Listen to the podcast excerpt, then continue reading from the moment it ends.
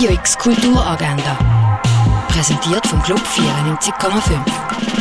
Es ist Sonntag, der 21. Mai und so kannst du das Wochenende ausklingen lassen. Am Internationalen Museumstag gibt es eine Feierung und eine Meditation zur Ausstellung Erleuchtet die Welt der Buddhas. Das am 11. im Museum der Kulturen. Heute ist der Abschluss vom Europäischen Jugendchor-Festival, das mit einem Schlusskonzert am 11. im Stadtcasino. Zu Wayne Thibault gibt es eine Feierung am 12. in der Fondation Baylor. Im Film Bo is Afraid tut der ängstliche Bo, gespielt vom Joaquin Phoenix, aufbrechen, um wieder zu seiner Mutter zurückzukehren.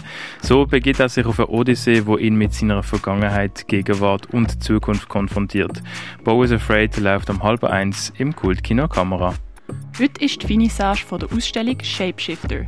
Das mit einer Soundperformance, Barbetrieb und Listening Session. Das ab dem 2 im Ausstellungsraum Klingenthal.